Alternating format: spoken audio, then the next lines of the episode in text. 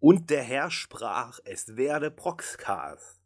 Damit heiße ich euch zur mittlerweile 19. Ausgabe willkommen. Dieses Mal am Japantag-Wochenende. Der wird allerdings schon vorbei sein, wenn ihr das hört. Also wenn ihr bisher nicht gewusst habt, dass Proxer dort ein offizielles Gruppentreffen arrangiert hat, dem auch viele Teammember beiwohnten, ja, dann habt ihr jetzt leider Pech gehabt.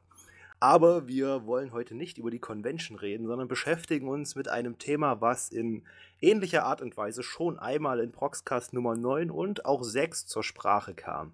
Uns interessiert nämlich, ob denn weibliche Handlungsträger in Anime und Manga allesamt irgendwo gleich dargestellt werden oder ob man von Titel zu Titel aufs Neue gespannt sein darf, was denn die Charaktervielfalt der Damen dieses Mal mit sich bringt. Mit dabei sind dieses Mal Shimoto-san. Du darfst ja. Hallo sagen. Das war's schon. Schade. Ich dachte, du sagst ja. noch ein paar Sätze zu dir. Ja, gut, dann mache ich das. Ähm, ich bin ja mittlerweile das äh, dritte Mal beim äh, Proxcast dabei, damals noch unter altem Namen. Ähm, ich vertrete allgemein die Ansicht, dass es äh, jetzt nicht äh, sehr viele Klischees bei Frauen gibt oder äh, eher die Ansicht, dass eine gewisse Vielfalt auf jeden Fall gegeben ist und äh, das vermeintlich schwache Geschlecht durchaus äh, sehr charakterstark zur Geltung kommt in Animes. Dann haben wir den Black Mirror. Hallo, ähm, ich bin heute zum ersten Mal dabei und ich habe eigentlich die komplett andere Meinung. Äh, nämlich, ich finde, dass in gewissen auch sehr viele Charaktere sehr klischeehaft dargestellt. Und zu guter Letzt, und was mich auch sehr erfreut, dass sich auch ein Mädchen zur Debatte äußern wird, die Sasa Smile. Hallo. Ich sag mal, was wurde hier aus Ladies First? Ja, ich bin Sasa Smile, ich bin zum zweiten Mal dabei jetzt.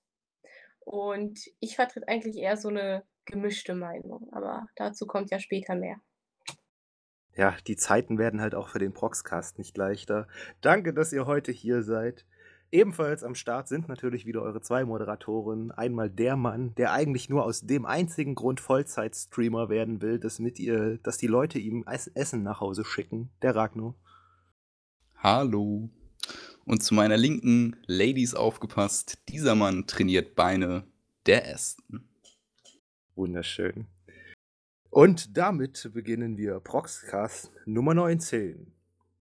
Ja, der geneigte Hörer weiß, bevor wir mit der eigentlichen Diskussion beginnen, da kommen die News.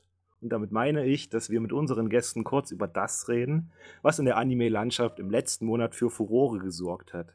Ein Dank geht dabei an unseren Newsleiter Mr. Tang hier auf Proxer, der diese für uns zusammengestellt hat und weiterhin natürlich an alle User, die Proxer aktiv oder auch passiv durch das regelmäßige Lesen der Meldungen unterstützen. Und ich denke, ich fange einfach mal mit der wohl größten Ernüchterung des Monats an. Und im letzten, äh, vorletzten Proxcast wurde noch über diesen Anime als Anwärter der neuen Season diskutiert. Nun wurde bekannt gegeben, dass Digimon Adventure Try erst ab November 2015 erscheinen wird und auch nicht als Serie, sondern als sechsteilige Filmreihe. Der erste Film trägt dabei den Titel Saikai, zu Deutsch Wiedervereinigung und wird am 21.11. erscheinen. Ja, was sagt ihr denn dazu? Hatte man zu viel Angst vor dem Druck der Fans oder warum blieb die Tatsache, dass es keine Serie wird, so lange im, im Unklaren? Also, ich schätze mal, dass äh, sobald jetzt äh, eine neue Meldung rauskommt, es gibt was Neues von Digimon und das mit den ganzen alten Charakteren, da musste man ja eigentlich mit rechnen, dass da ein riesen Hype drum kommt von den Fans. Also, ähm, dass man sich da irgendwie nicht getraut hat oder dass es dann plötzlich zu viel war, das kann ich mir eigentlich nicht vorstellen. Ähm, Normalerweise äh, würde so eine These jetzt eine, eine Erklärung bedürfen, aber die habe ich jetzt auch nicht so wirklich dafür. Ich war da auch sehr überrascht, ähm, kann mich aber eigentlich den, der allgemeinen Meinung anschließen, dass es wirklich sehr ernüchternd war, plötzlich zu erfahren, dass es jetzt doch nur ein paar Filme sind. Sasa, was sagst du denn dazu? Ja, also ich habe auch von so Leuten in meiner näheren Umgebung gehört, dass sie sich sehr darauf gefreut haben, jetzt auf die vorerst neue Staffel, wie es angekündigt wurde. Äh, und es war schon echt niederschmetternd, sage ich mal, dass es jetzt so lange herausgezögert wurde. Ich meine, ne, wer weiß, was jetzt noch alles bekannt geben wird, ob es jetzt doch vielleicht wieder eine Staffel wird oder einfach nur ein Over. Ich bin mal gespannt, aber es war schon ein bisschen mies zu hören, dass es jetzt doch noch länger dauert und sich auch noch viel geändert hat. Ist natürlich immer ein bisschen schade. Black Mirror, was sagst du denn dazu? Ähm, ich, ich, obwohl ich Digimon-Fan immer schon war, habe ich mich auf die neue Staffel nicht gefreut. Äh, aus dem Grund, ich bin nicht der Fan von Neuauflagen oder Weiterführungen nach etlichen Jahren.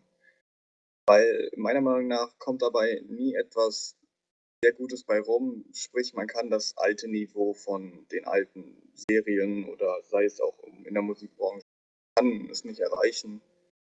Von daher ähm, war ich jetzt nicht so ähm, ernüchtert von der Nachricht, dass das jetzt nur Filme werden. Was man aber auch bei ähm, sagen kann, dass vielleicht die Qualität dadurch steigt, dadurch, dass das Filme Gut, dann würde ich einfach mal sagen, kommen wir zur nächsten News. Es wurde ein neuer Manga des Übelblatt-Autoren Etoroji Shino, Shiono angekündigt. Dieser trägt den Namen Winged Mermaids und worum es darin geht, das lese ich euch jetzt einmal vor. Ein Großteil aller Landmassen auf der Erde ist aufgrund der Plattentektonik untergegangen. Das Meer dominiert die Oberfläche des Planeten. In diesem Zeitalter weitern wetteifern die Nationen um Ressourcen im Untergrund und die Konflikte spitzen sich allmählich zu. Eine Eskalation naht. Um diesen angriffsbereiten Nationen Widerstand zu leisten, erobert Ishoto Suzuki den Himmel ein weiteres Mal. Die Geschichte des Flugbootkriege beginnt hier. Ja, hört sich nach einem alternativen Endzeit-Setting an. Ich, meine Frage an euch wäre jetzt, habt ihr vielleicht den Manga Übelblatt gelesen? Äh, ich lese derzeit Übelblatt und äh, bin von dem ziemlich begeistert, gehört zu meiner Top 10. Was das Neue jetzt angeht, äh, Winged Mermaids, da bin ich mir noch relativ im Unklaren, was ich davon halten soll. Äh, ich glaube, da werde ich mir eher wirklich ein Bild machen können, wenn die äh, Genres wirklich bekannt sind und was für eine Atmosphäre der Manga denn anstrebt. Aber Flugboote. Ja, Flugboote. Äh, nee, ich bin noch arg im Zwiespalt. Ähm, ich will mal noch keine vorheilige Meinung ähm, mir bilden. Aber wenn es eine ähnliche Atmosphäre angestrebt wird wie bei Übelblatt, dann wird das bestimmt sehr interessant. Und wie schaut es mit euch beiden aus? Also ich habe es nicht gelesen. Ja, also ich auch. Kein bisschen. Klingt das, was ihr jetzt von der Story wisst, denn für euch interessant? So dass ihr vielleicht sagen würdet, hey, da könnte man ja vielleicht mal reinlesen. Ja, also interessant klingt es auf jeden Fall, finde ich. Also, ja, ich könnte mal mal Ja. reinlesen. Für mich persönlich, also das ist jetzt nicht das, wo ich jetzt aufschreie und boah, das muss ich sofort lesen. Keine Ahnung, vielleicht- also reinschauen, dann wird es vielleicht interessant. Aber jetzt so die Beschreibung an sich wirkt bei, also bewirkt in mir jetzt keine Gefühle oder so. Na, vielleicht bewirkt äh, die nächste Meldung bei dir mehr. Auf Proxer sehr beliebt und daher auch bei den News gut angekommen ist die Meldung, dass Fairy Tail nämlich einen zweiten Film sowie eine neue OVA erhalten wird. Der Film wurde dabei mit der Vorwarnung angekündigt, dass, ja, dass er der größte Schocker der Serie sein werde. Die OVA dagegen adaptiert den One-Shot Yosei Tachi Nubatsu Game, zu Deutsch Bet äh, Bestrafungsspiel der Feen, welcher 2013 im Magazine-Special von Kodansha erschien. Ja, Sasa, was waren deine ersten Gedanken, als du das gehört hast? Endlich mehr Fairy Tail oder schon wieder mehr Fairy Tail? Hat es gar keine. Hallo? Ich kann dazu gerne was sagen, weil Ja, gerne. sehr großer Fairy Tail Fan, aber mittlerweile nur noch vom Manga. Weil ich voll, ich bin einfach, ähm, Anime-Umsetzung von Fairy Tail gefällt mir gar nicht. Der Film hat mir auch schon nicht gefallen. Und deswegen kann ich mir auch nicht vorstellen, dass der zweite Film so viel besser wird.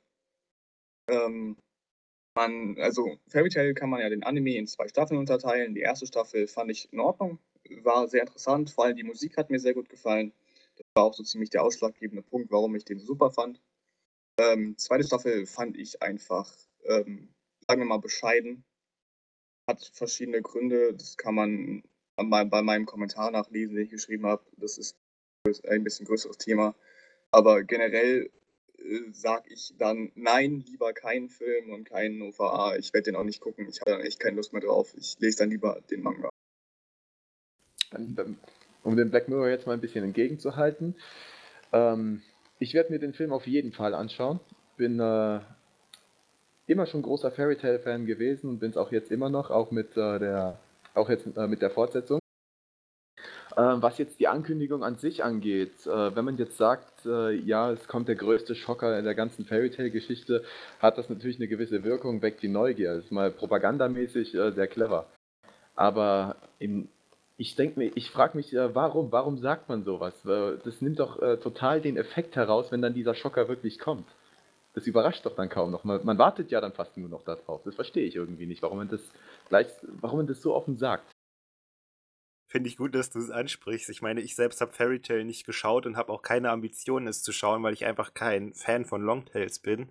Aber es ist wie wenn jemand sagt, äh, ich, ich habe den besten Witz überhaupt gehört, den muss ich dir jetzt erzählen. Dann habe ich schon erstmal immens hohe Erwartungen und dann ist es am Ende halt gar nicht mehr witzig. Und wenn ich dann sowas lese, es wird der größte Schocker der gesamten Serie sein, dann denke ich mir auch, ja, das muss jetzt aber schon richtig was kommen und dann werde ich am Ende nur enttäuscht sein, weil ich einfach viel zu hohe Erwartungen dran habe. Es geht ja jetzt, äh, was ich meinte, nicht äh, wirklich um die Erwartungshaltung daran. Es geht darum, dass man die ganze Zeit so im Hinterkopf äh, sich merkt, irgendwas Heftiges kommt noch und dann beginnt man sich was auszumalen und sich darauf vorzubereiten. Und selbst wenn das der Hammerschocker ist, womit man trotz allem Spekulation niemals gerechnet hätte, wird der niemals so eine starke Wirkung haben können, wie wenn man jetzt es verschwiegen hätte, wenn man überhaupt keine Ahnung gehabt hätte. Also steht die Promo im Vordergrund. Gut, da Sasa sich hier nicht zu äußern will, machen wir einfach weiter. Es gibt ein paar Neuigkeiten zu Junjo Romantica 3. Kurz zur Erinnerung, der Anime startet diesen Juli. Jetzt wurde eigentlich nur bekannt gegeben, dass sich eigentlich nicht wirklich was ändern wird. Der Cast bleibt der gleiche, dasselbe gilt auch für das Produktionsteam. Äh, ja, Yaoi-Fans können sich also freuen. Wer aber kein Fan des Genres ist, für den ist diese News relativ irrelevant und von daher denke ich, muss man da auch nicht so viel zu sagen. Die Frage an euch: Seid ihr Yaoi-Fans? Ja, nein. Dann kann man das Thema, glaube ich, auch recht schnell abhaken. Definitiv, ja. definitiv nein. Definitiv ja. Ich wollte gerade sagen, das wäre das wär jetzt so ein richtiges Ladies First-Thema. Ja, das ist wirklich ein Nelly's First Thema. Nee, ich freue mich mega. Ich habe auch komplett Junjo Romantica, ich glaube an einem Wochenende, erste und zweite Staffel, komplett durchgesuchtet. Alle Mangas natürlich im Regal stehen. Und ich freue mich riesig. Also wenn das so gut wird wie die erste und zweite Staffel, dann nicht schlecht. Man könnte sagen, du magst den, äh, den Franchise. Ja. Ja, okay. Bin da Gut. gespalten. Weil? Weil, ähm, Gespalten heißt ja nicht komplett dagegen. Nee, ich bin auch nicht dagegen. Ich bin aber auch nicht dafür. Das liegt aber eher daran, dass ich mich mit dem Genre an für sich noch nicht auseinandergesetzt habe. Ähm, eigentlich im Prinzip echt mal in, in Manga reinschnuppern oder mir den Anime angucken. Ich werde auch dauernd dazu geraten, das mal zu machen. Also kann ich auch noch kein Statement im Prinzip. Ich muss ja sagen, ich finde Sekaiichi Hatsukoi besser. Aber gut. Oh, jetzt kommen die ganz deepen Diskussionen hier auf. Ja, CK Chiatsuko ist wirklich besser, auch in meinem Regal. Junjo Romantica ist ja im Prinzip auch nur die Nachstory von Sekai Chiatsuko, also muss man schon sagen, Sekaichi ist besser. Aber nur um ein kleines bisschen. Wir räumen euch irgendwann mal Platz für einen separaten Proxcast ein, da könnt ihr da wunderbar drüber diskutieren. Aber in diesem müssen wir jetzt leider weitermachen zur nächsten Newsmeldung. Tja, was, was erwartet Fernsehzuschauer denn demnächst? Folgendes erwartet sie. Zwar auf Pro7 Max müssen sie nun leider damit leben, dass das Pro äh, Programm Jep vor dem Aussteht. Jep selbst richtete sich mit seinen Serien hauptsächlich an 6- bis 13-Jährige, konnte sich aber zuletzt nur mit schlechten Quoten brüsten. Die neue Fassung mit dem Namen Anime Action will sich mit seinem Programm für junggebliebene und erwachsene Zuschauer, wie es sich selbst schimpft, an eine ältere und vorwiegend männliche Zielgruppe richten. Gezeigt werden dabei Serien wie Pokémon, Yu-Gi-Oh!, Naruto Shippuden und One Piece. Und ehrlich gesagt ist meine Frage, sind Anime im Free TV eigentlich überhaupt noch relevant oder ist die Meldung eigentlich Jacke wie Hose für euch? Im, Hin äh, im Hinblick auf die Streaming-Kultur, die jetzt sowieso übers Internet groß geworden ist. Ja, also ich finde, ähm, dafür Animes laufen im Free TV leider immer zu unmöglichen Uhrzeiten oder auf Kanälen, die im Masse an Zuschauerzahlen hat. Dementsprechend gehen sie halt unter. Wenn man mal vergleicht, dann vor, ich weiß nicht wann, ist Naruto auf RTL 2 mal gelaufen, das ist zwar schon was her, aber damals hatten die äh, nachmittags schon ordentliche Einschaltquoten. Ähm, das mag jetzt auch vielleicht daran liegen, dass die Streaming-Kultur immer weiter noch äh, weiter vorschreitet und sich auch weiter verbreitet, weil vor allem auch je ähm, Nutzer dieser äh, Streaming-Portale immer jünger werden, äh, 13 ungefähr, da hängen die meistens aber auch schon vom Rechner. Von äh, daher sehe ich da auch wirklich ehrlich gesagt keine Zukunft mehr für ähm, Animes im Free TV, äh, sofern sie auf ähm, sekundären Sendern laufen. Weil es rentiert sich natürlich dann auch nicht für die Sender an für sich, ähm, weil die müssen ja auch ihr Geld machen. Und wenn die dann zu niedrige Einschaltquoten haben, äh, bringt es denen ja nichts. Äh, und ja, das ist auch mit den Uhrzeiten halt immer so eine Sache. Siehst du das auch so, Shimoto? Also ich ähm, schaue eigentlich schon ganz gerne Animes im Free TV, wenn denn gute laufen. Also das Programm Yep, was ihr jetzt genannt habt, das geht mir wirklich, also das, das könnte mir kaum egaler sein, das sage ich ganz offen mit äh, den alten Kram und mit, äh, mit Naruto. Das äh, interessiert mich keinen Meter. Ähm, ich dachte, ich hätte, wundert mich jetzt aber, dass ihr gerade das Programm von Pro7 Max anschneidet, ohne jetzt den Anime-Blog äh, am Mittwoch bzw. Freitagabend zu erwähnen, beziehungsweise Nacht. Das ist halt das, was Black Mirror sagt und mit der unmöglichen Zeit wenn so Mitternacht losgeht, das kann halt nicht jeder. Ähm, aber allgemein, äh, ich sag mal so, ich äh, sitze eigentlich noch ganz gerne auf der Couch oder, oder auf meinem Bett und äh, schaue an den Fernseher, anstatt mich äh, vor dem PC zu hocken und, äh, und zu streamen. Es hat einfach noch was Schöneres, Atmosphärischeres und äh, wenn dann noch, wenn es geschafft wird, dass gute Anime laufen im Free TV, dann schaue ich mir die definitiv gerne an. Ja, also ich muss schon sagen, dieses Year-Programm hat mich jetzt auch nicht wirklich interessiert. Ich weiß gar nicht mehr wirklich, was da kam. Irgendwas mit die Hulks oder sowas. Das hat mich eigentlich kein bisschen interessiert. Ich meine, ich bin jetzt auch schon ein paar Jährchen über 6- bis 13-jährige Junge. ähm, und ja, es ist wirklich, diese Animes heutzutage, was noch so kommt, Naruto und so, kommen wirklich zu richtig schlechten Zeiten. Deswegen, ich gucke mir eh den größten Teil so über Streaming-Seiten im Internet an. Aber doch eigentlich schon, wenn das dann mal so gegen zwei oder so läuft, beim Mittagessen einfach mal den Fernseher anmachen, dann so ein paar gute alte Folgen Naruto gucken, finde ich jetzt gar nicht so schlecht. Nur es ist halt ein bisschen unnötig. Wenn man um 2 Uhr schon zu Hause ist, dann kann man das ja machen. Ne? Äh, aber für Leute, die arbeiten müssen, das äh, gibt halt auch viele ältere sag mal, über 20-Jährige, die auch mal gern dann eine Folge Naruto gucken würden. Wenn die aber um 2 Uhr nachmittags laufen, wo man dann noch normalerweise auf der Arbeit hängt, dann bringt das natürlich einem nicht viel. Also ich persönlich finde, die könnten schon ein bisschen was später laufen. 18 Uhr oder so ist ja meistens in der Heimat unterwegs oder schon zu Hause. Dann würden die bestimmt auch mehr Einschaltungen haben. Ja, vor allem zu der Zeit, wo wirklich, ich sag mal, relativ viele zu Hause sind und Fernsehen gucken würden, kommt auf Pro7 Max irgendwas wie Ab durch die Wildnis oder sowas. Da könnte das auch schon ein bisschen besser geregelt werden, dass da wirklich mal was kommt, was mehr Leute gucken, sage ich mal. Weil du das jetzt mit den Einschaltquoten angesprochen hast, Black Mirror. Ähm, soweit ich das jetzt äh, mitbekommen habe, hat Pro7 Max mit dem Blog, der Mittwoch bzw. Freitagnacht läuft, eigentlich äh, recht gute Quoten erzielt. Äh, ja, das war aber, ist auch aus dem Grund, weil ähm, die Altersgruppe natürlich anders, also die wollten eine andere Altersgruppe an, äh, ansprechen, ähm, halt die Zone lag deutlich über 13.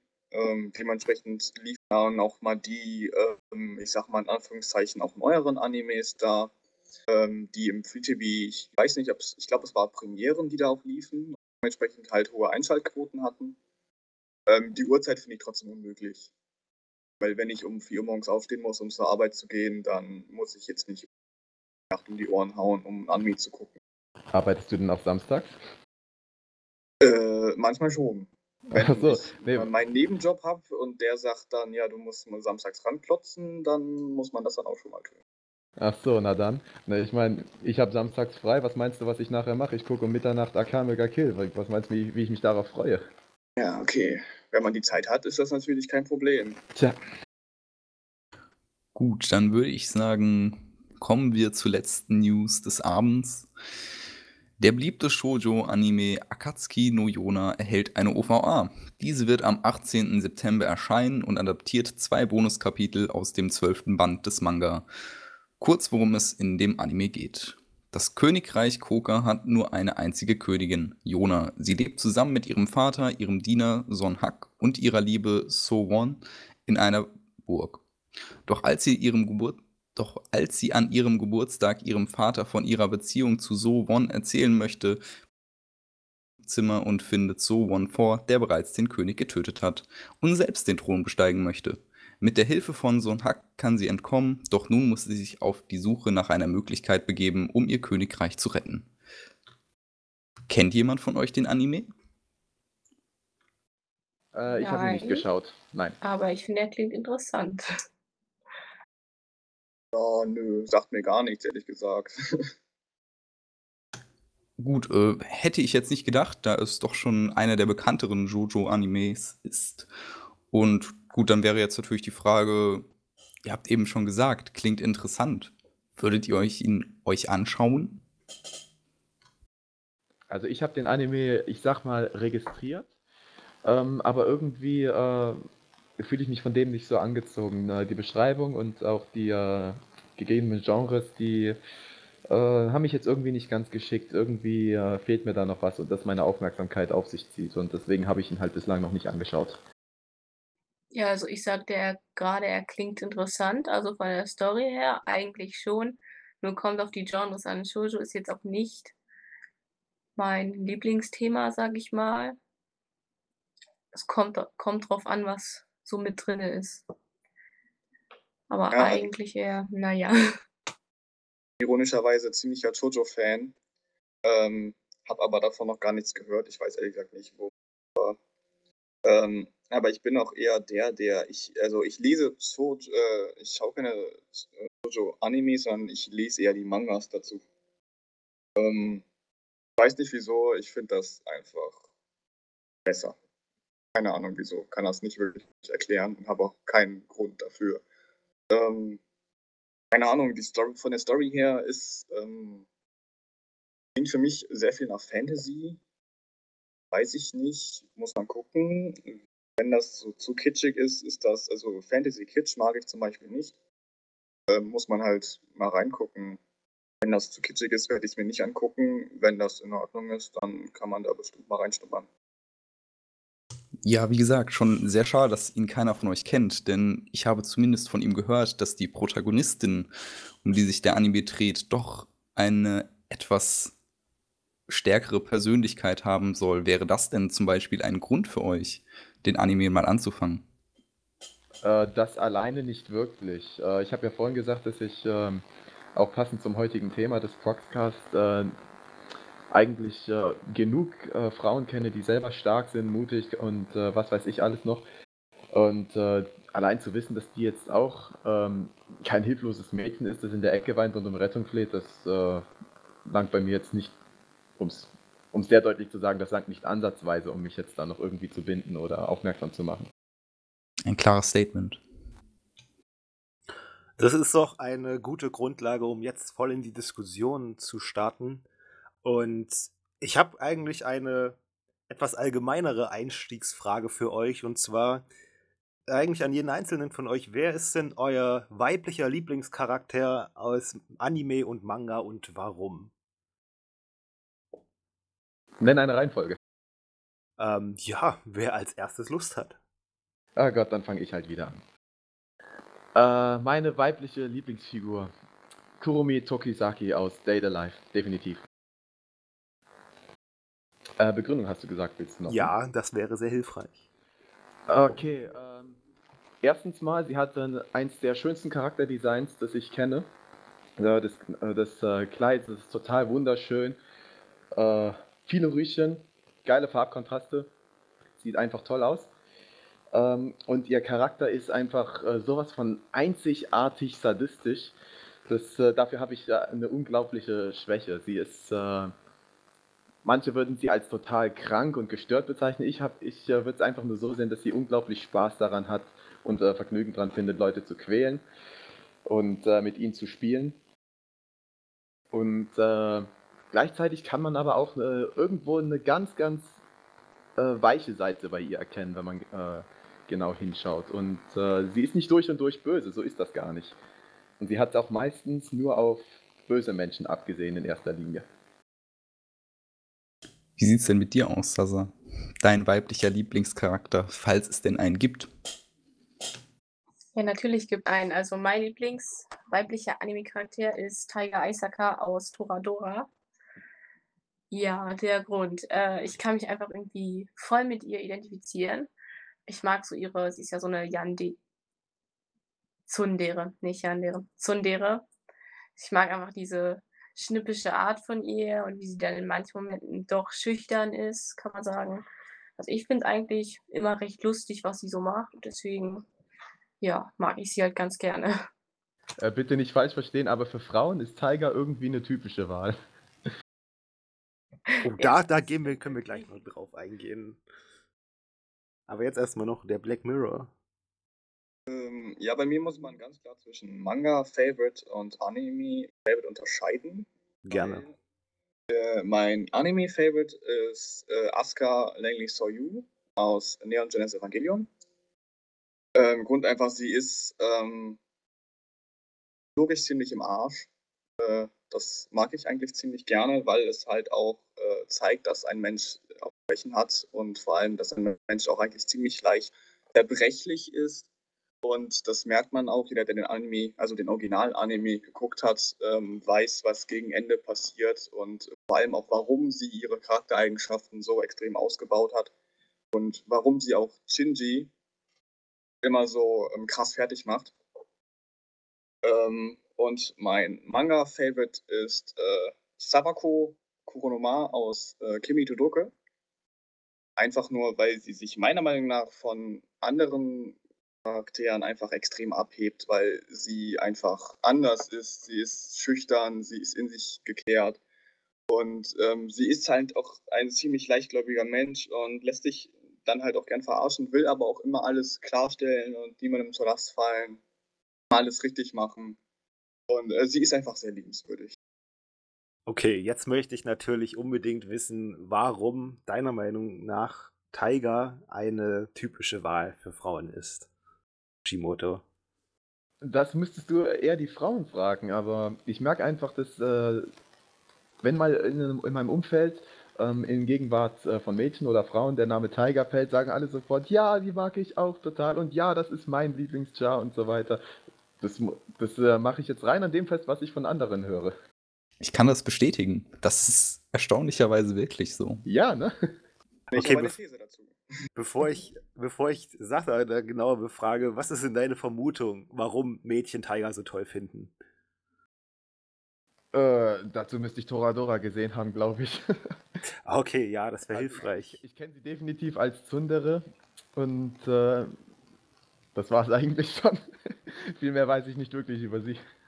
Ragnar, hast du Toradora gesehen und könntest ja. was erzählen?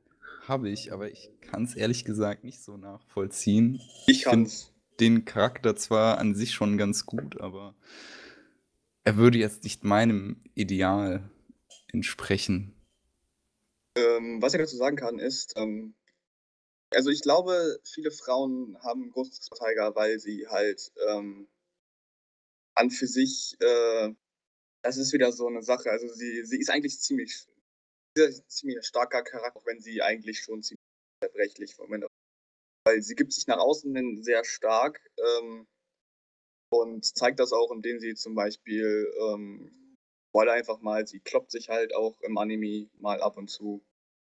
Ähm, und ich, aber trotzdem ist sie liebenswürdig und ich denke, das ist auch vielleicht ein Grund, warum viele Frauen sie respektieren, weil ähm, sie halt ihre Meinung sagt und trotzdem liebenswürdiger Mensch bleibt.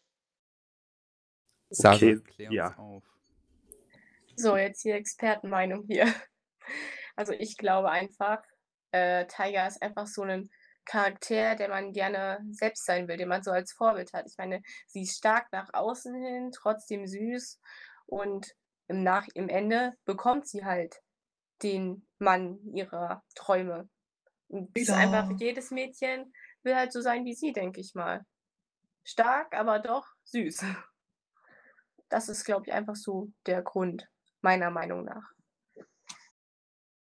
Also quasi einfach als Identifikationscharakter. Genau. Gibt es denn da andere, die da auch noch in Frage kämen? Oder ist es wirklich so eine, ein Einzelfall, sage ich mal?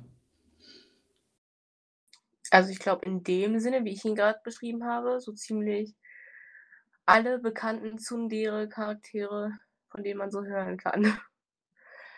Also heißt das jetzt im Umkehrschluss, dass eigentlich jeder Tsundere-Charakter auch dein Lieblingscharakter werden könnte? So klang das Ja. gerade. ja, so ziemlich. Ja, Also das ist ja schon, das ist ja schon eine gewisse Aussage dann für das, zumindest das Rollenbild von Tsunderen oder von Tsundere-artigen Charakteren. Die, die werden ja jetzt schon alle irgendwie über einen Kamm damit geschoren, wenn du sagst, jeder hat das Potenzial. Also Tsundere-Charaktere sind ja auch eigentlich alle so ziemlich gleich gestrickt. Daran liegt es ja. Das ist schon ein Schema, Ja, um halt direkt dahinter. zum Punkt zu kommen. Hm.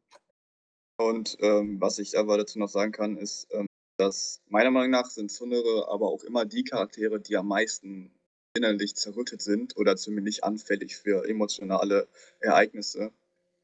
Ähm, deswegen äh, kann ich auch in einem gewissen Grad dann doch nicht nachvollziehen, warum die Frauen so angehimmelt werden, weil ähm, sie sind klar, sie sind stark, aber nur nach außen.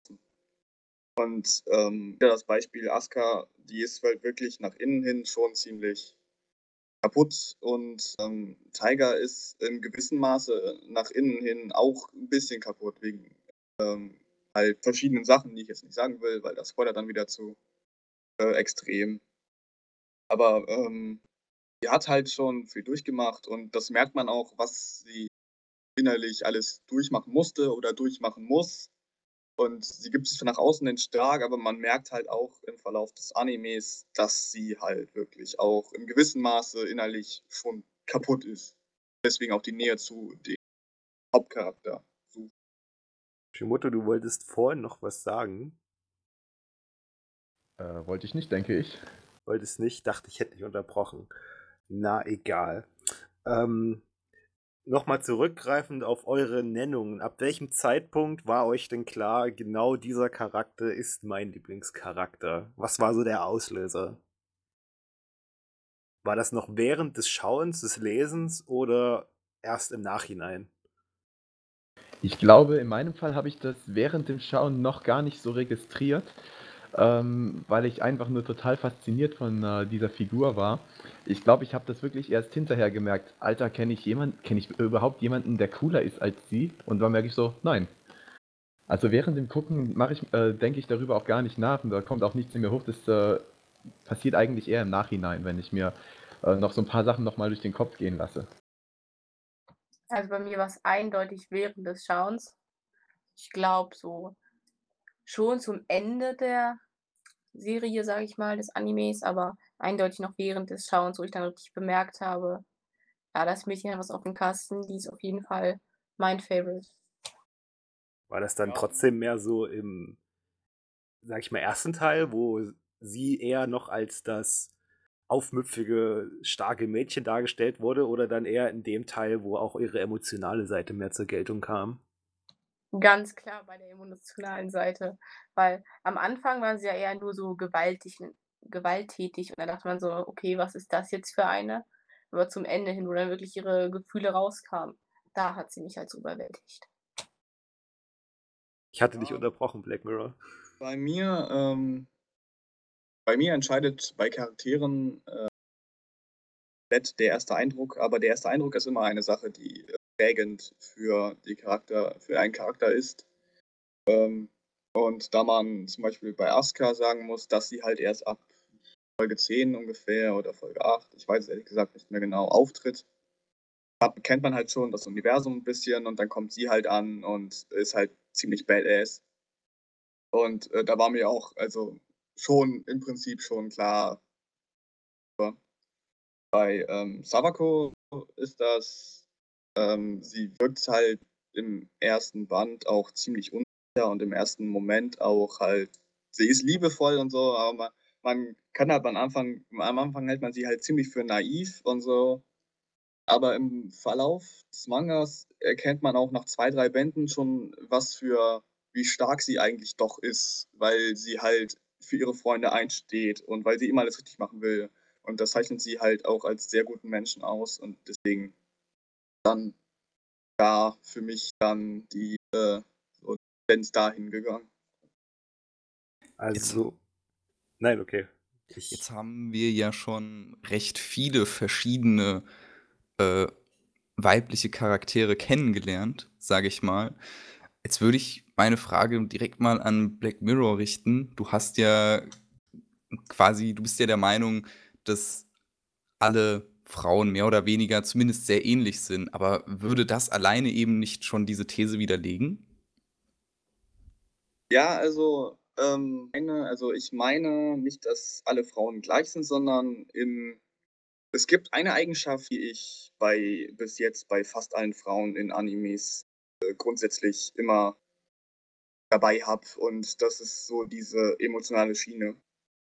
Ähm, und die zeigt sich halt auch wirklich bei den meisten Charakteren. Äh, selbst bei ähm, den etwas stilleren merkt man halt schon, dass selbst die dann mal äh, Gefühlsschiene fahren müssen. Und Frauen sind auch immer die in Animes, also nicht immer, aber meiner Meinung nach sehr häufig die, die ähm, immer so emotional sein müssen. Also sie werden dann als Auffangbett genommen für Emotionen von anderen Charakteren zum Beispiel oder irgendwas passiert und dann müssen sie halt ihre Emotionen zeigen. Also ich fände es eigentlich mal mehr interessant, wenn es dann wirklich irgendwann mal ein 100%, äh, eine 100% starke, emotionslose Frau gibt. Die gibt es bestimmt irgendwo, aber das Bild ist halt nicht so häufig vertreten.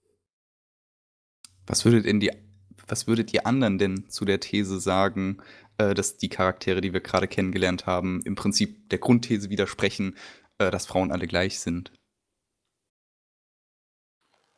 Ähm, also, äh, ich, ich, ich denke, wie Kernaussage hast du schon getroffen. Äh, wir haben jetzt äh, allesamt Charaktere vorgestellt, die äh, im Prinzip wenig bis überhaupt gar nicht miteinander zu vergleichen sind und deswegen ist die These eigentlich, wie du eben sagtest, schon ziemlich widerlegt, wie ich finde.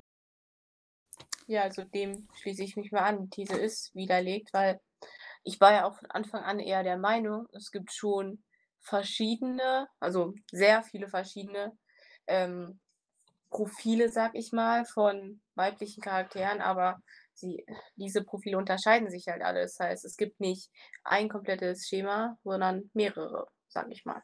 Es ging mir jetzt also. auch nicht um ein Schema, sondern es geht halt nur um diesen Punkt im Sinne von Emotionen. Dass das immer eine Sache ist, die bei den meisten Charakteren gleich ist. Äh, Frage ist an dich, Black Noah, hast du, hast du Kill la Kill gesehen? Äh, nö. Das wäre jetzt nämlich so ein Beispiel, das mir spontan einfällt. Ähm, Ryuko Matoi ist, äh, habe ich wirklich nicht wenn ich mich jetzt zurückerinnere, ich glaube, ich habe sie nicht einmal weinen oder jammern oder, oder, oder sonst äh, irgendwie großartig Gefühle äh, zeigen sehen. Äh, das ist wirklich einfach, ich würde sie fast schon als knallharte Ghetto-Braut bezeichnen oder sowas in der Art, die äh, wirklich fast nur am Upragen ist.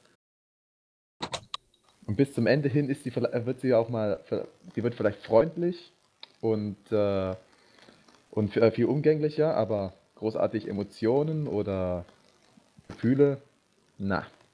Also ich fand, ich, ich persönlich hatte bei Killer Kill das Gefühl, dass wir hier so eine Art Reverse Shonen haben, wo man einfach einen Shonen-Anime genommen hat und äh, die männlichen Charaktere durch äh, eben weibliche ausgetauscht hat.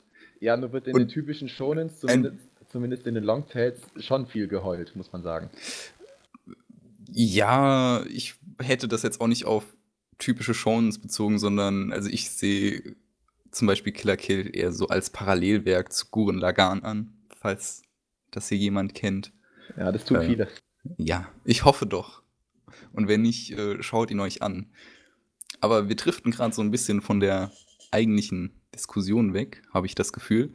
Ähm, und ich würde jetzt einfach mal sagen, wir haben ja gerade festgestellt, okay, es gibt schon zumindest Unterschiede, was die Schemata betrifft, in denen sich die weiblichen Protagonisten bewegen. Aber ich würde jetzt sagen, es gibt zwar diese verschiedenen Schemata, aber man geht sehr, sehr selten aus diesen heraus. Und das ist dann doch noch etwas, das man bei männlichen Protagonisten nämlich etwas eher sieht, dass man halt wirklich irgendwie den einen Charakter hat, den man jetzt nicht unbedingt einem gewissen Schema zuordnen kann. Das ist gut, weil das wollte ich eigentlich auch fragen. Wenn ihr quasi einheitlich sagt, es gibt verschiedene Schemata, heißt es doch im Grunde, dass trotzdem mehr oder weniger die Protagonistinnen oder generell weibliche Akteure trotzdem alle gleich sind, weil sie alle in irgendein Schema passen. Ja, Das, die, das könnte ich höchstens so abnicken, äh, wenn wir uns darauf einigen, dass es wirklich so viele vi- verschiedene Schemen gibt, dass, äh, dass, es, äh, dass sie den Männern wirklich in nichts nachstehen. Es kann eigentlich in alle möglichen Richtungen gehen. Von, äh, von wirklich von, so- von so einer hilflosen Prinzessin, die immer Hilfe braucht, äh, bis äh, zum, zum, wie zum Beispiel jetzt, äh, wie gerade erwähnt, Ryuko Matoi, die eigentlich immer nur am Brüllen, Schreien und Kämpfen ist. Das, oder halt auch mal so eine Psychobraut wie Yuno Gasai oder also was auch immer. Die stehen da den Männern in nichts nach. aber würde man Also denn Schemen- auch, Schemen ja, aber auf keinen Fall einheitlich oder alle ähnlich. Aber würde man denn auch als Äquivalent zu einer hilflosen Prinzessin im Turm einen hilflosen Prinzen im Turm sehen? Äh, nein, aber daran sind wohl alte Geschichten und Heldensagen schuld. Nein, Ja, aber- ähm, Dann befinden wir uns ja an der besten Zeit, dass sich das ändert. Ne? Jetzt, wo wir sind im 20. Jahrhundert, langsam, langsam wird das mit der Gleichberechtigung endlich mal auch angegangen. Ähm, vielleicht sehen wir ja bald mal den hilflosen Prinzen, der dann von der knallharten Frau aus dem gerettet wird. also derartig äh, klischeehaftes äh, Szenario kenne ich jetzt natürlich nicht mit äh, vertauschten Geschlechtern, aber ich, ich, ich kenne einige ähm, Charaktere, in denen äh, die Frauen oder, oder die Frau dem Mann äh, in Sachen äh, Stärke, Mut oder Charisma definitiv den Rang abläuft. Was sagt denn unsere Frau dazu? Würdest du das befürworten? Würdest du dir so eine Story anschauen, Sasa? Ja, das auf jeden Fall, weil ich bin absolut gegen solche Klischees, wie ihr sie so gut nennt, dass immer die Frau vom Mann gerettet wird oder so. Also ich würde es mir auf jeden Fall mal angucken, wenn die Frau ja die Oberhand, Überhand, ich weiß nicht, wie es heißt, egal, ähm, nehmen würde und mal den Mann aus dem Turm retten würde, wie man es jetzt sagen kann. Was ich irgendwie hin und wieder mal beobachtet habe, ist, dass äh, auch wenn die Frauen ähm, mal wirklich stärker, mutiger und äh, zuverlässiger waren in irgendeiner Hinsicht, ähm, dass sie manchmal äh, eine gewisse emotionale Stütze brauchen, wofür dann halt irgendein äh, Typ, Junge, Oberschüler oder Mann herhalten muss. Und aus dem Grund alleine wird dem Mann allerdings die eigentliche Protagonistenrolle zugeschoben, was ich ehrlich gesagt ein bisschen bescheuert finde. Wenn man sich mal auf Proxer die Top 100 Anime anguckt, dann wird man feststellen, also ich habe es jetzt nicht für jeden Einzelnen gemacht, aber für ein paar sehr bekannte, wie zum Beispiel Attack on Titan, Parasite, Fairy Tail, One Piece, äh, Naruto oder Sword Art Online, dann wird man feststellen, dass viele dieser Werke tatsächlich von männlichen Autoren sind und nur wenige von Frauen, beziehungsweise die Werke, die von Frauen sind, sind auch oftmals im Vergleich überhaupt nicht so bekannt und populär wie die von männlichen Autoren. Was denkt ihr, ist, ist die Darstellung der Frau einfach dadurch beeinträchtigt, dass generell Männer so viele ja, Serien schreiben, so viele Manga zeichnen? Also mir persönlich ist es total Schnuppe, ähm, welches Geschlecht jetzt irgendwas schreibt oder zeichnet. Das ist mir vollkommen egal. Äh, das registriere ich teilweise auch äh, kaum noch so richtig. Ähm, ja, was, woran es liegen könnte, bin ich jetzt ehrlich gesagt selbst ein bisschen überfragt. Ähm, das, ich hatte, also es ist eigentlich folgendermaßen, dass ähm, Animes werden eher von Jungs geschaut, also von Männern, während äh, der Großteil der Frauen mehr Mangas liest. Ähm, das ist, ist einfach eine Statistik. Es ist so, dementsprechend kann ich mir vorstellen, dass deswegen die ganzen also Animes und Super Power Animes so relativ weit oben sind, ähm, weil halt mehr Männer abstimmen. Ich denke mal, dass der Autor darauf gar keinen Einfluss hat. Es, es, mir ist es persönlich auch egal, ob das jetzt ein Mann ist oder eine Frau oder sonst was, ein Alien, wer weiß es. Ähm, man sagt ja auch nichts über die Story aus. Es kann ja auch einen Mann geben, der die schönste Schnulze aller Zeiten äh, fabrizieren kann. Und auch egal, ob er ein Mann ist. Also daher.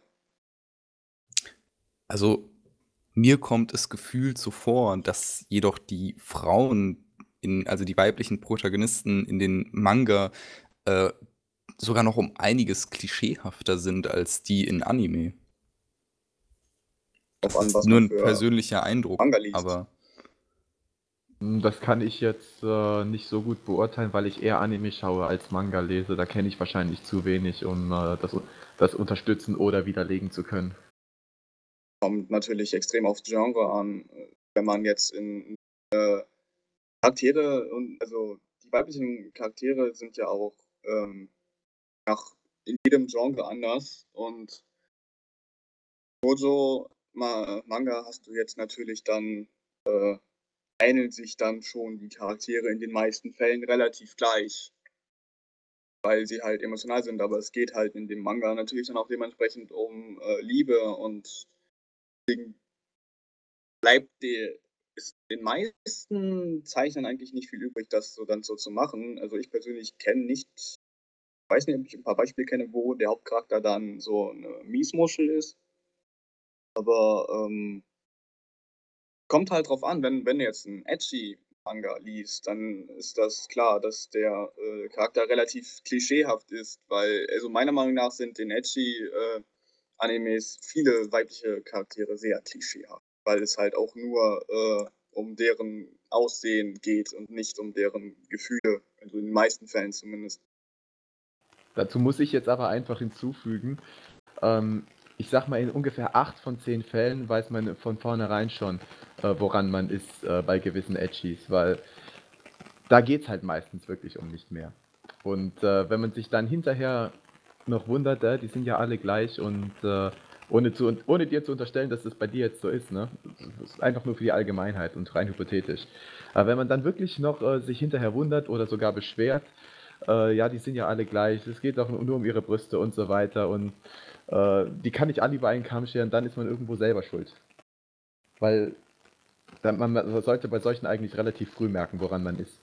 Ja, natürlich, aber ähm, ist ja die persönliche Meinung ist ja jetzt außen vor gelassen. Es geht jetzt eher nur darum, wie sie dargestellt werden. Und sie werden halt, die meisten werden halt so dargestellt.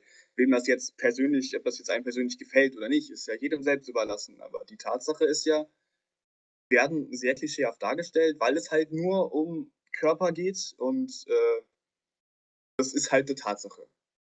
Das jetzt gefällt, ist die persönliche Meinung. Ich schaue keine Edgies mehr, ich bin aus dem Alter raus. Ich finde das dann eher langweilig. Aber ähm, ja, gibt auch genug Leute, die das gucken, weil sie halt, die interessieren sich halt nicht für die Charaktere. Und dann kann ich dann auch sagen, okay, dann guck das doch. Ist doch kann man doch machen. Wir können gleich noch mal mehr auf die Genres eingehen, aber ich hätte noch eine kleine Entscheidungsfrage an Sasa, die mich gerade sehr interessiert. Wenn du jetzt zwei Werke hättest von zwei dir unbekannten Autoren, die sich vom Setting, vom, von der Story und vom Genre sehr ähnlich sind und ein Werk ist von einem Mann und eins ist von einer Frau entschieden. Und angenommen, die Stories würden dich beide reizen. Welches würdest du zuerst lesen oder schauen?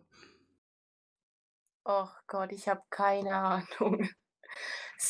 Es interessiert mich eigentlich nicht wirklich, ob es von einer Frau oder von einem Mann geschrieben wurde.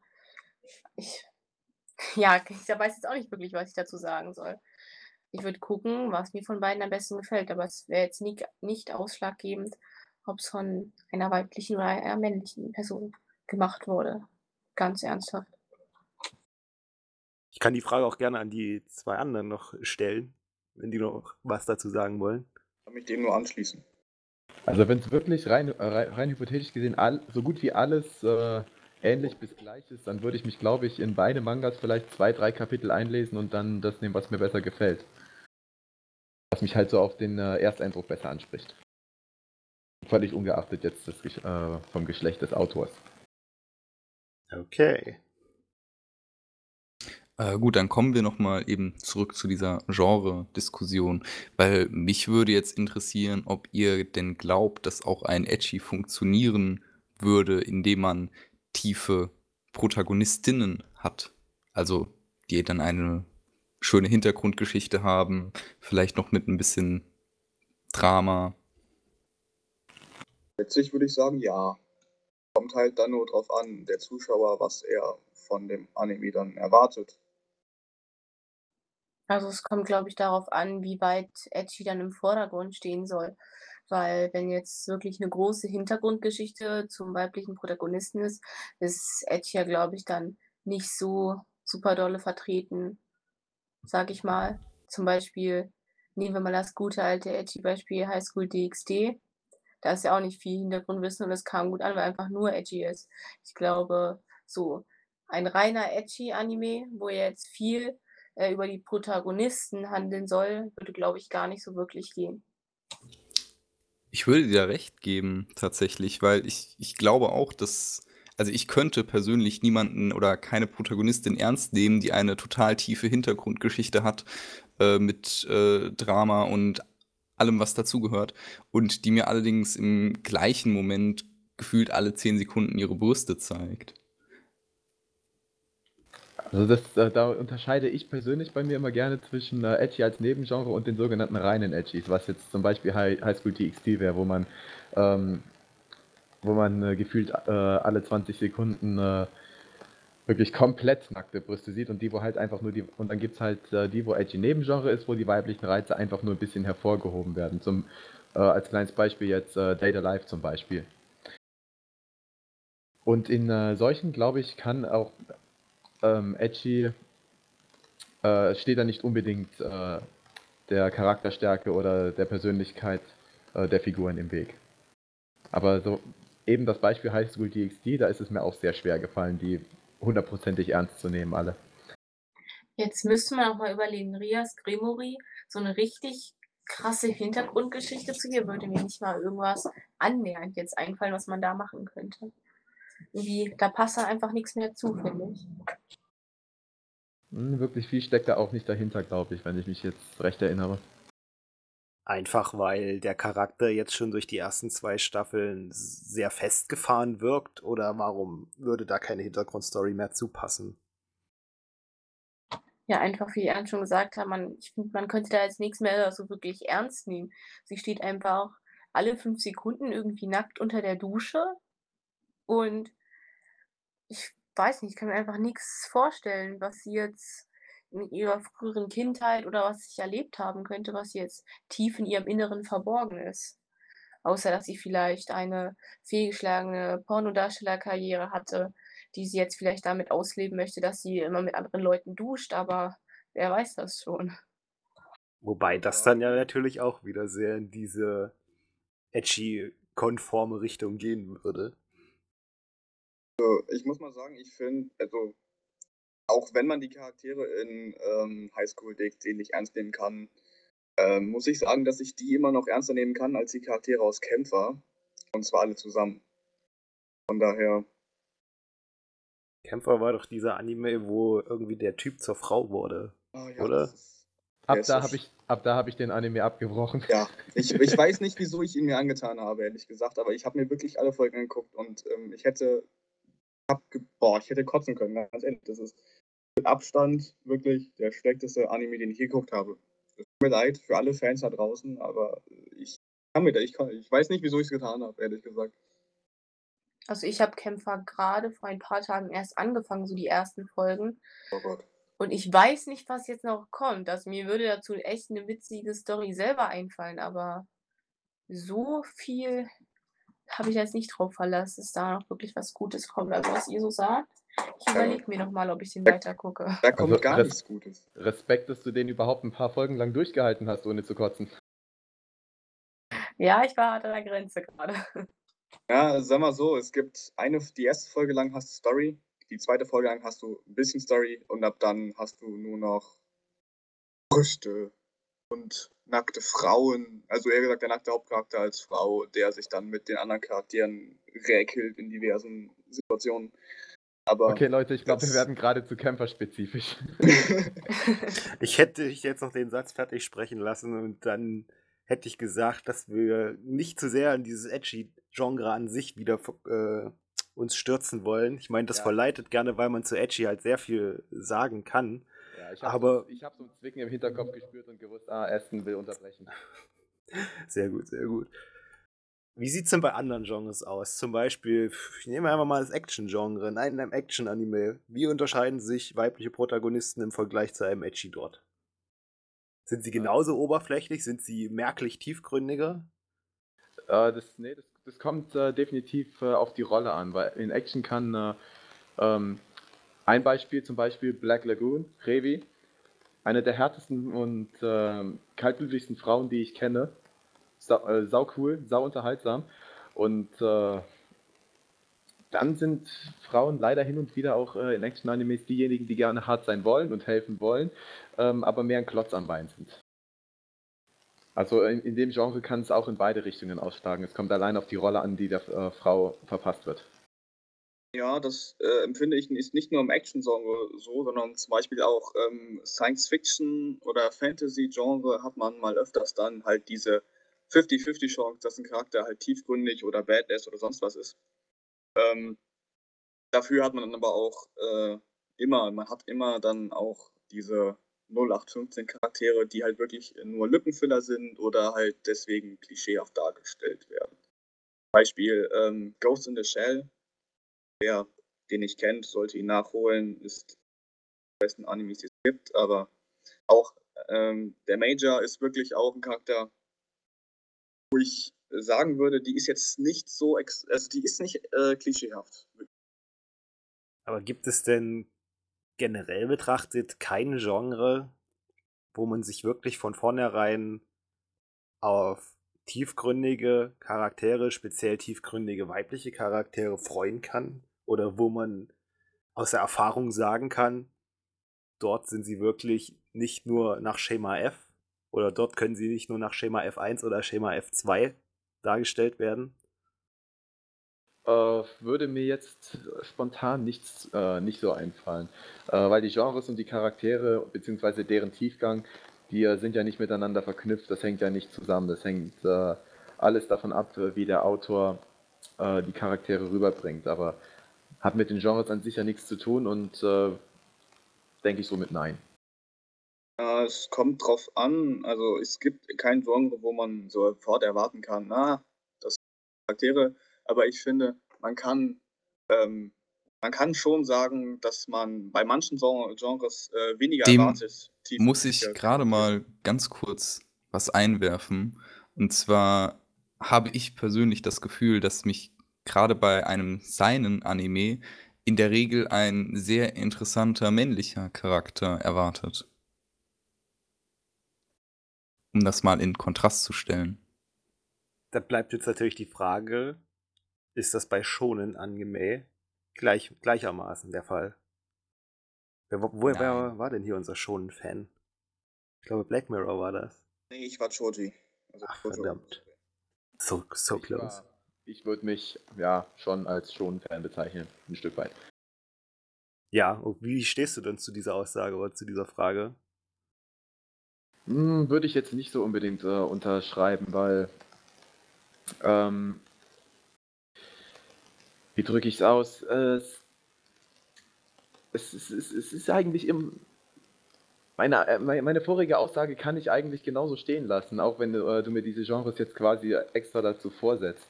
Ähm, ich habe durch das eine nicht zwangsweise äh, äh, die ähm, ähm, ja, so einen Charakter, wie du es jetzt halt beschrieben hast, beobachten können. Gab es auch äh, so welche, die diese These von dir unterstützen, als auch widerlegen. Okay. Ähm, ja, Black Mirror, ich habe dich unterbrochen. Tut mir leid.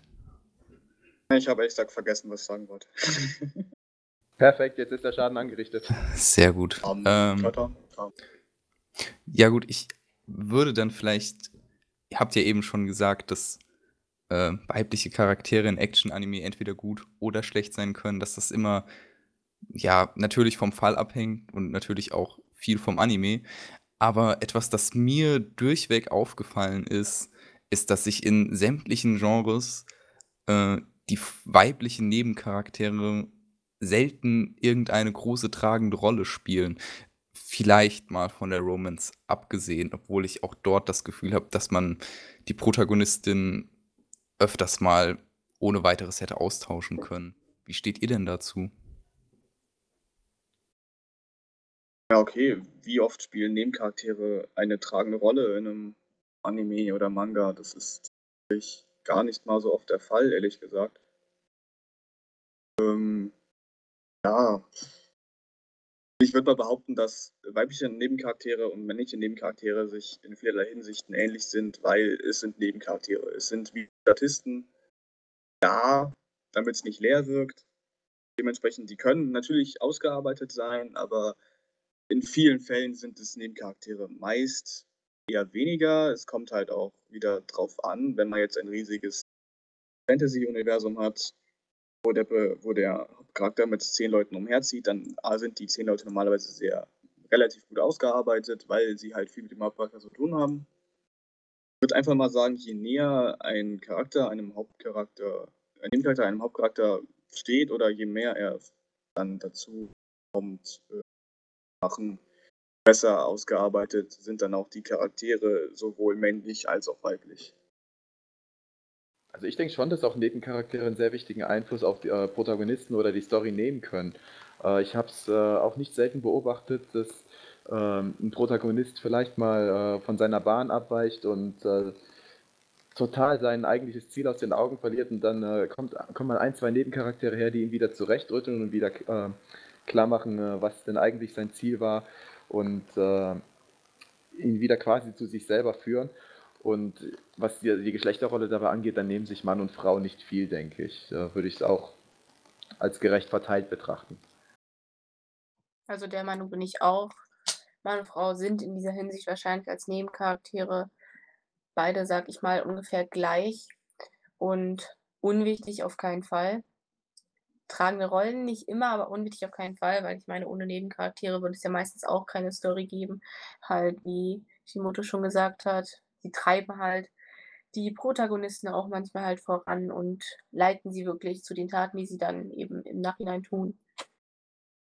Wie steht ihr denn zu der Tatsache, jetzt mal zu einem neuen Genre, dem Harem, dass es einfach so viele mehr, ja, ich sag mal, Männ nee, weibliche Harems gibt, also ein Protagonist mit vielen Weibchen um sich rum und weniger Reverse-Harem ich meine, das ist ja dann auch irgendwo ein Ungleichgewicht, wenn, wenn Frauen quasi dort gleichberechtigt sein sollten, dann müsste ja die Waage zwischen Harem, Reverse Harem irgendwo gegeben sein, was ja aus der Alltagserfahrung her nicht der Fall ist.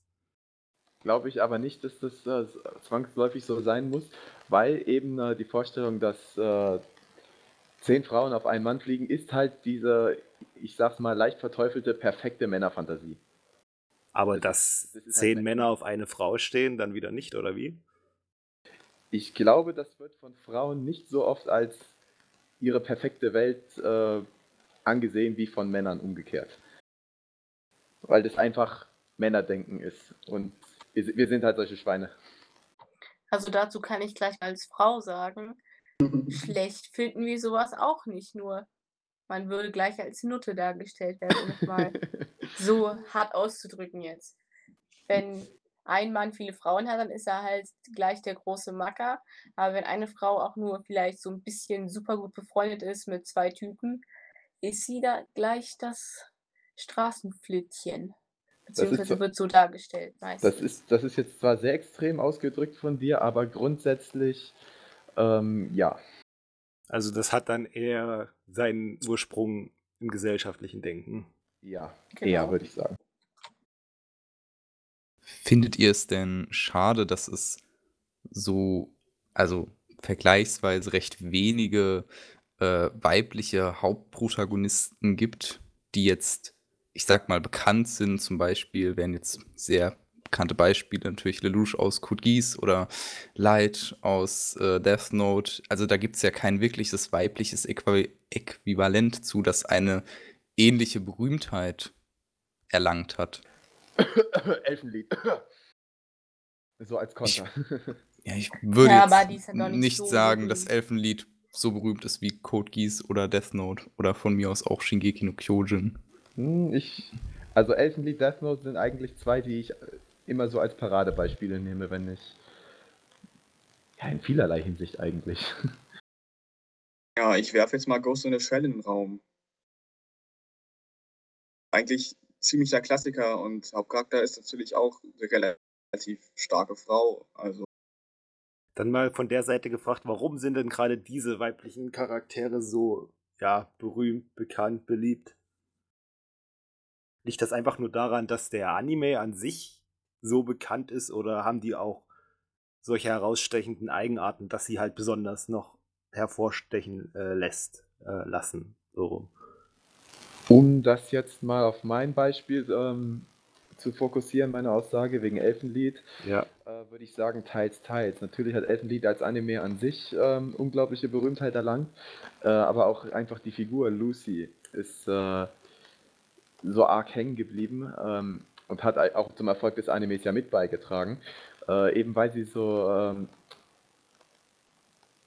weil sie ihr diese kompletten zwei Gesichter hat. Das eine total brutale, emotionslose, kaltherzige und dann das äh, total hilf hilfsbedürftige und, äh, und äh, gefühlvolle, herz herzenswarme Mädchen.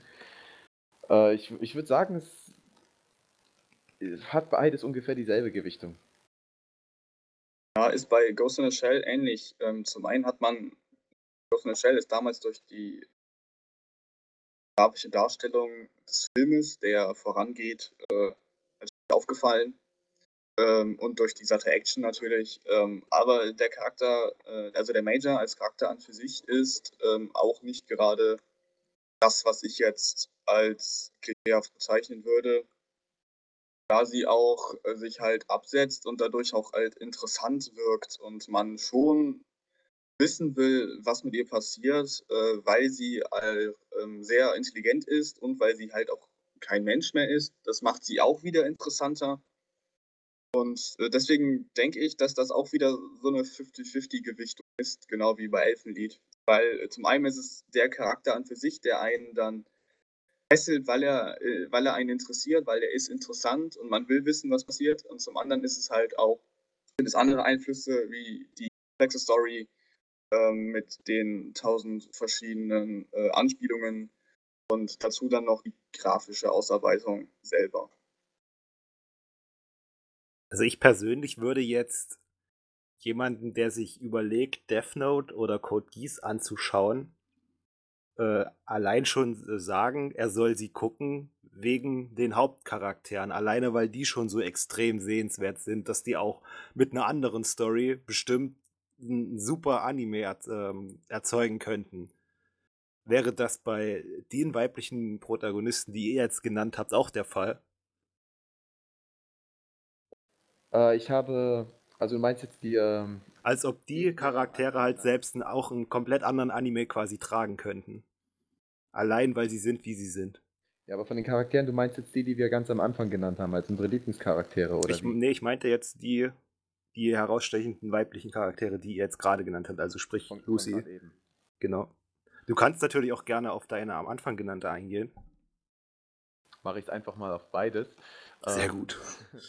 Gut, äh, was meine, meine Aussage vom Anfang anging, wegen Kurumi. Äh, ich habe so vielen Leuten schon gesagt, guck dir Date Alive nur wegen Kurumi an und das hat von denen, die es gemacht haben, hinterher niemand bereut. Äh, also sie ist definitiv ein Charakter, der den Anime komplett alleine tragen kann und bestimmt auch einen äh, anderen, äh, unter einem anderen Titel den Anime komplett tragen könnte. Ähm, Lucy kann ich mir jetzt eigentlich so nicht so vorstellen, weil sie gehört einfach in diese Welt in, in, unter den Titel Elfenlied mit, mit hinein. Ähm, vielleicht, vielleicht würde eine andere Figur mit ähnlichen Eigenschaften und anderem Namen genauso funktionieren, aber sie selber würde ich jetzt definitiv äh, nicht woanders sehen wollen. Wie sieht's bei den anderen aus? Gerne auch von euren vorhin genannten Lieblingscharakteren. Also gerade bei Ghost in the Shell, bei Major ist das das Problem, dass er, also sie ist halt ein Cyborg. Dementsprechend könnte man sie jetzt nicht in eine Fantasy-Welt stecken, also in einer Science-Fiction-Umgebung bleiben, damit das überhaupt dann einen Sinn macht. Ähm, bei Asuka das auch schwer, ist halt auch Science Fiction, aber der Charakter an für sich lässt sich relativ gut in, äh, in zum Beispiel jetzt andere, ähm, ja, zum Beispiel einen, es gibt einen Spin-off-Manga, der spielt in der Schule. Ähm, und das ist halt das normale Leben im Prinzip erstmal für die ersten zwei Bände. Und da passt das doch ganz gut vom Charakter her. Sie ist relativ gut etabliert worden und hat aber auch dieselben Charaktereigenschaften und dieselben Probleme. Äh, beim, bei äh, Sarako ähm, ich würde auch sagen, dass da, ähm, die kann man jetzt nicht unbedingt in ein Action-Anime stecken. Dafür ist die halt einfach nicht gemacht. Sie ist halt sehr introvertiert und äh, ist jetzt nicht so das, was, sich, was man sich in einem Action-Anime vorstellen würde. Sasa, hattest du noch was dazu zu sagen? Also ich finde jetzt auch, ähm, es war ja jetzt die Frage, ob man sich seine weiblichen Protagonisten auch in Ani anderen Animes vorstellen kann oder wie jetzt. Ich habe jetzt gerade die Frage. Die Frage war, ob halt ähm, jetzt am Beispiel, als also konträren Beispiel zu ähm, Light oder äh, Lelouch, könnten deine Charaktere, die du genannt hast, oder deine Lieblingscharaktere auch einen komplett anderen Anime tragen. Einfach weil sie selbst an sich so gut ausgearbeitete, starke Charaktere sind. Also bei Tiger glaube ich ganz im Ernst, nein. So ein starker Charakter wie Light oder Lelouch ist sie jetzt doch nicht. Und sie passt einfach nur in dieser Toradora-Welt rein oder jeweils andere irgendwelche Romance-Animes, aber so an sich eine ganz neue Story oder so tragen, glaube ich eher nicht. Kennst du denn aus anderen Werken, die du gesehen, gelesen hast, einen weiblichen Charakter, der das könnte? So spontan. So spontan gerade nicht. Na gut, wir waren ja jetzt gerade auch bei ähm, Elfenlied und äh, Ghost in the Shell. Und beide haben ja eben diese sehr starken weiblichen Charaktere. Ich würde jetzt vielleicht eben noch Killer Kill hinzufügen mit Ryoko. Und würdet ihr dann eben einfach sagen, vielleicht ein sehr guter weiblicher Hauptcharakter macht ein Anime schon sehenswert? Also im Prinzip gute Protagonistin ist gleich guter Anime. Ich würde sagen, guter Protagonist im Allgemeinen äh, ist gute Voraussetzung für einen unterhaltsamen Anime. Das ist von, äh, das ist jetzt vom Geschlecht nicht unbe unbedingt abhängig. Äh, dass ich jetzt äh, so ein großer Fan von den weiblichen Charakteren bin, ist jetzt nicht um, nur auf Protagonisten beschränkt, es sind auch sehr viele Nebencharaktere dabei. Aber die halt eben auch wichtige Rollen erfüllen. Ja gut, mit Protagonisten sind jetzt sowohl Haupt- als auch Nebencharaktere gemeint. Oder meinte ich eben. Aber würdet ihr sagen, das macht den Anime nochmal besonders sehenswert, einfach weil es vielleicht etwas ist, das nicht ganz so häufig vorkommt? Ja, ich würde sagen schon. Wäre auf jeden Fall ein gutes Omen, sag ich mal. Ja, dem schließe ich mich auch einfach mal an. Bin ich auch dafür. Das wäre dann nochmal ein neuer Grund, diesen einen Anime zu sehen. Vor anderen, die halt nicht irgendeinen speziellen Charakter haben. Bei dir, Black Mirror? Wäre das ein Grund ja, oder eher nicht? Im Großen, Im Großen und Ganzen schon. An der Stelle könnte ich eigentlich noch mal die Frage von vorhin quasi neu auflegen, obwohl ich glaube, dass die Antwort ähnlich ausfallen wird. Wenn ihr jetzt wieder zwei Animes hättet, von denen ihr beide von Leuten eures Vertrauens gesagt bekommen habt, die haben super Protagonisten, der absolut sehenswert ist und einer ist männlich und einer ist weiblich, in welchen Anime würdet ihr zuerst reinschauen? Oder in welchen Manga? Also davon mal abgesehen habe, dass ich so jemanden meines Vertrauens gar nicht mehr habe, weil mir jeder schon mal irgendwann Mist erzählt hat, äh, würde ich sagen, weiblich. Weil?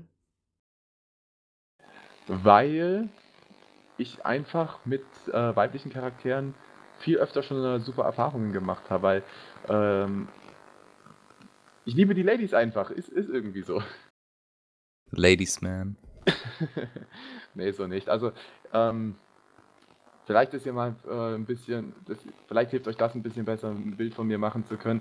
Ich habe äh, hier auf meinem PC einen Ordner mit äh, schönen Artworks von Charakteren, die ich mag. Und da sind so zwischen 25 und 30 Frauen dabei und weniger als 10 Kerle. Wie wäre denn, äh, wie würde denn das Urteil unserer Lady, wo wir schon mal im Thema sind, ausfallen? Wahrscheinlich immer noch. Genauso wie vorhin. Wobei ich vielleicht doch eventuell etwas halt dann zur weiblichen tendieren würde. Weil ich glaube, die könnte dann auch vielleicht so. Ich weiß jetzt nicht, wie ich das ausdrücken soll, aber ich glaube, Frauen können sich dann eher in neue Charaktere hineinversetzen und diese mitentwickeln, glaube ich, wenn man das jetzt so sagen kann. Ist jetzt ein bisschen oberflächlich gesagt, dass Frauen das vielleicht besser können als Männer, aber ich glaube, dann würde ich vielleicht doch eher zur weiblichen Autoren tendieren. Um noch was zu ergänzen, ich glaube auch tatsächlich, äh, geht, äh, glauben, äh, ist es für viele auch, ähm, dass äh, wenn ein weiblicher Charakter mal äh, viel stärker und, äh, und charismatischer ist, als man vorher vielleicht vermutet hat, ist man vielleicht noch mal ein bisschen mehr angetan als von Männern. Ähm, eben weil es irgendwo im Unterbewusstsein eines jeden Menschen noch äh, dieses klischeehafte Bild vom starken Mann und der schwachen Frau gibt. Und das umgekehrt zu sehen, ist, glaube ich, immer wieder aufs Neue äh, mal ein angenehmer Effekt. So, jetzt steht es ja 2 zu 1 äh, für die Frauen. Black Mirror, du hast jetzt die ehrenvolle Aufgabe, die Ehre der Männer zu retten. Ähm, ich bleibe bei derselben Meinung wie vorher. Ich, es kommt nicht darauf an, ob der Charakter männlich oder weiblich ist. Bei mir kommt es dann, das ist mir vollkommen egal, ehrlich gesagt. Es kommt halt echt drauf an, ob mich der Anime interessiert. Tja, das war's so mit der Männerehre. Wir haben es versucht. Ich würde zu dem männlichen Protagonisten tendieren. Oha. Einfach weil, weil ich auch ein Mann bin. nee, aus dem gleichen Grund wie Sasa. Einfach weil ich mich wahrscheinlich besser in einen männlichen Protagonisten hineinversetzen könnte als in einen weiblichen. Punkt. Punkt. Ähm, ja, da fällt mir noch was ein und zwar, das war auch, ging auch wieder so ein bisschen in die Richtung Stereotypen. Und zwar das Magical Girl. Es gibt ja, ich glaube, früher Doremi lief da so, was da einem so mit als erstes in den Sinn kommt. Aber gibt es denn eigentlich auch ein männliches Äquivalent zum Magical Girl? Ich habe so auf diese Magical Girl Kiste gewartet.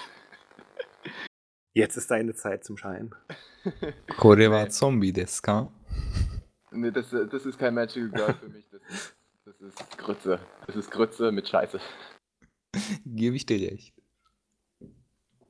Nee, also, ähm, der einzige Magical Girl Anime, der, den ich wirklich so richtig gut fand, aber wirklich richtig gut und der auch viele Männer bestimmt ansprechen wird, ist Maho Shoujo Madoka Magica. Äh, einfach weil ähm, es weggeht vom typischen Magical Girl ähm, Elementen und äh, weil es viel düsterer ist und äh, sehr viel Tiefgang sowohl mit dem Plot als auch mit den Charakteren besitzt und ähm, doch eine sehr erwachsenere äh, Zielgruppe besitzt.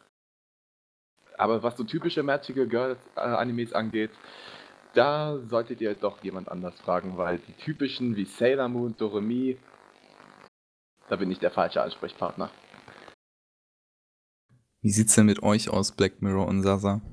Seid ihr Magical Girl Fans, beziehungsweise habt ihr schon mal Sailor Moon oder Doremi gesehen? Ihr könnt ruhig ehrlich sein, wir verurteilen euch nicht.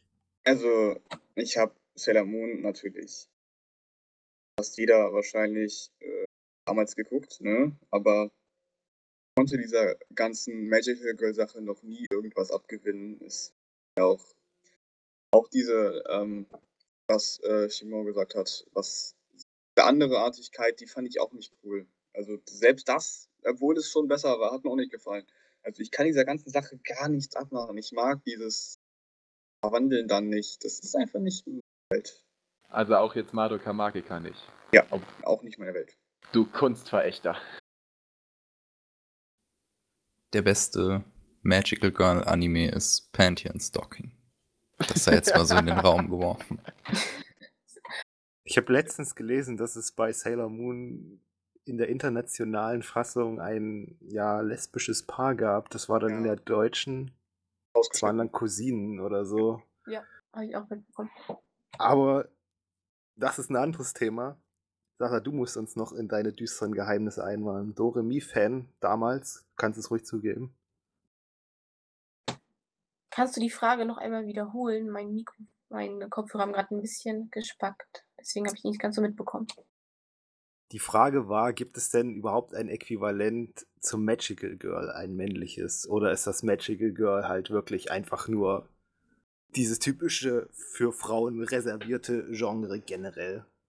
Das kann nur von Frauen gemacht werden, das können Männer überhaupt nicht. Fällt mir gerade nichts. Ich glaube, ist einfach so eine Frauensache einfach. Warum? Warum kann ein Mann nicht zaubern? Wie ein Mädchen mit, weiß ich nicht, Sternenzauberstab oder so. Weil er dann ein Hexer wäre. Doch, Moment, mir fällt gerade ein Beispiel ein. Na, immer her damit. Ähm, der heißt Cute High Earth Defense Club Love. Da geht's, den habe ich sogar geguckt. War mir gerade nur nicht so im Sinn. Da geht's wirklich, also ich habe sie immer die schwulen Sailor Moon Krieger genannt. Ah, richtig, da habe ich doch auch von gehört. Da habe ich gleich Es- gedacht, bitte erschießt mich. Es ist einfach keine große Story dahinter, sag ich mal. Es ist immer ein Bösewicht nach dem anderen, zwölf Folgen lang, der dann mit Liebe bekämpft wird. Von fünf Typen in fluffigen, bunten Kostümen. Sailor Moon-artig. Genau. Also da sage ich mir so, Jungs, lasst die Finger von Magie, lasst das doch dann eher den Sailor Moon Kriegerin. Es passt Nee, einfach sowas mehr zu weiblichen Charakteren, finde ich einfach. War der Anime jetzt zumindest auf Proxer bekannt? Also hatte der viele Bewertungen? Ich Wenn du weiß das noch so gar aus dem Kopf weißt. Wie viele er hat. Wäre natürlich interessant zu wissen, ob sowas halt einen starken Markt hätte. Weil es ist ja auf jeden Fall, ich habe sowas noch nicht gehört, aber ich Also- bin jetzt auch nicht sonderlich überrascht, dass es das gibt. Also ich habe mitbekommen, dass äh, etwas, schon einiges drum geredet wurde, aber dann hieß es in erster Linie, boah, wer hat sich denn das ausgedacht? So äh, Kerle in Sailor Moon Outfits, die Sailor Moon mäßig äh, Sailor Moon typische Gegner bekämpfen. Ähm, habe ich auch irgendwann mal rausgehört, für die Leute, denen äh, Free noch nicht schwul genug war, äh, ist jetzt das gekommen oder sowas. Also ich habe gerade mal geguckt, 168 Stimmen ungefähr. Also kam wohl doch dann einiger- einigermaßen gut an, aber wahrscheinlich nur, weil dieses Comedy im Vordergrund stand. Also man Wann konnte es nicht wirklich ernst nehmen. Wann ist der denn rausgekommen? Winter 2015 steht hier, aber es ist, war eher Winter 2014, also im Frühjahr irgendwann. Ist jetzt auf jeden Fall schon seit einiger Zeit zu Ende. Aber seid ihr euch jetzt ähm, insgesamt einig, dass das eher ein Frauengenre bleiben sollte? Oder können da ruhig mehr solcher Werke kommen? Ich will bitte mehr von der Marke von äh, Madoka Magica. Aber von allem anderen, äh, also es ist wirklich die eine krasse Ausnahme, äh, dieser Anime, äh, im Gegensatz zum äh, kompletten äh, Magical Girl Segment. Aber wenn es sowas öfter gäbe, das, das, das würde ich so feiern. Und dann äh, würde Magical Girl auch garantiert äh, mehr männliche Zuschauer haben. Aber da es nach wie vor immer noch die einzige Rarität darstellt, Ich glaube nebenbei, dass es genug Männer gibt, die Sailor Moon schauen. Glaube ich Ja, auch. Oder zumindest gut, geschaut aber- haben. Ja, dann aber eben, weil es früher halt äh, auch im Fernsehen lief und da jeder geschaut hat. Und wahrscheinlich, gehe ich zumindest von aus, war es wie bei mir, äh, dass sie dann einfach noch jünger waren und sich heute das auch nicht mehr anschauen würden. Weil ich war zu dem Zeitpunkt, keine Ahnung, neun oder zehn vielleicht, als das hier im Fernsehen lief. Da war das äh, noch nicht, äh, da ist es, ich sag mal, nicht ganz so merkwürdig wie, ein- wie für einen jetzt 22-Jährigen. Macht doch nicht immer so lange Pausen, wenn ich ausgesprochen habe. Wir sind tief beeindruckt immer. Ja, Ähm, das, das geht vielen so. Wir kommen so langsam mit der Zeit ans Ende. Deswegen nochmal die Frage: Habt denn ihr jetzt noch was auf dem Herzen, worüber ihr unbedingt gerne sprechen wollt? Nope. Ich würde Okay. das Schweigen jetzt auch so Mm. werten. Also nichts, was jetzt mit dem Thema zu tun hätte. Das äh, hätte er jetzt, würde er jetzt äh, auf Diskussionen übergreifen, die wir vorhin schon gehabt haben, und dann weiter weg von unserer Diskussion führen, von unserem eigentlichen Thema. Also nein. Na dann, Ragno, was hast du heute gelernt? Was habe ich gelernt? Das ist eine gute Frage. Ähm, Wie in der Schule gar nichts. ich fand, es war eine interessante Diskussion mit unterschiedlichen Aspekten, aber ich bleibe in meinen Meinungen doch unverändert, was weibliche Protagonistinnen angeht. Nämlich, dass sie meiner Meinung nach meistens eine, ja, leider nicht ganz so tiefe Rolle spielen, dafür allerdings ein bisschen schöner anzusehen sind als die meisten Männer. Zumindest sind sie in dieser Hinsicht aufwendiger gestaltet. Das war eine sehr schöne Umschreibung dafür, dass du Edgy magst. Bastet. Ähm, Das ist offen, ein offenes Geheimnis. Die anderen schweigen so einvernehmend. Heißt das, ihr stimmt Ragnar dennoch irgendwie zu?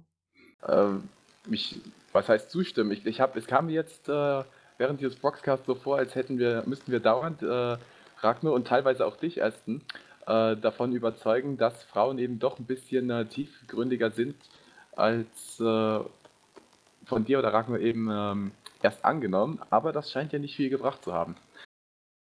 Ach, du gibst schon auf. Wer hat denn gesagt, dass du äh, nicht gut argumentiert hast?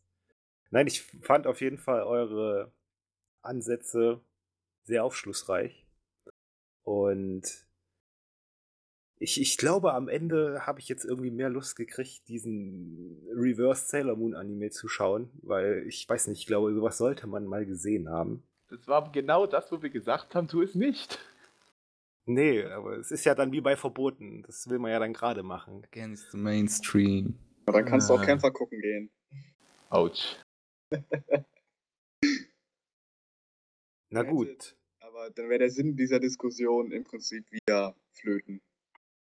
Okay, dann lassen wir das einfach als Schlusswort stehen, auch wenn es vielleicht nicht schön, äh, nicht, nicht gerade effektiv ist aus pädagogischer Sicht mit Ja, den Worten. da Dafür wird die bessere. Diskussion jetzt unnötig zu enden. Aber egal. Wir hoffen, ihr hattet Spaß beim Diskutieren und an die Zuhörer, ihr hattet Spaß beim Zuhören. Und wir sehen uns dann, ja, nächsten Monat zum neuen Proxcast. Bis dahin, bleibt sauber und auf Wiedersehen. Tschüss.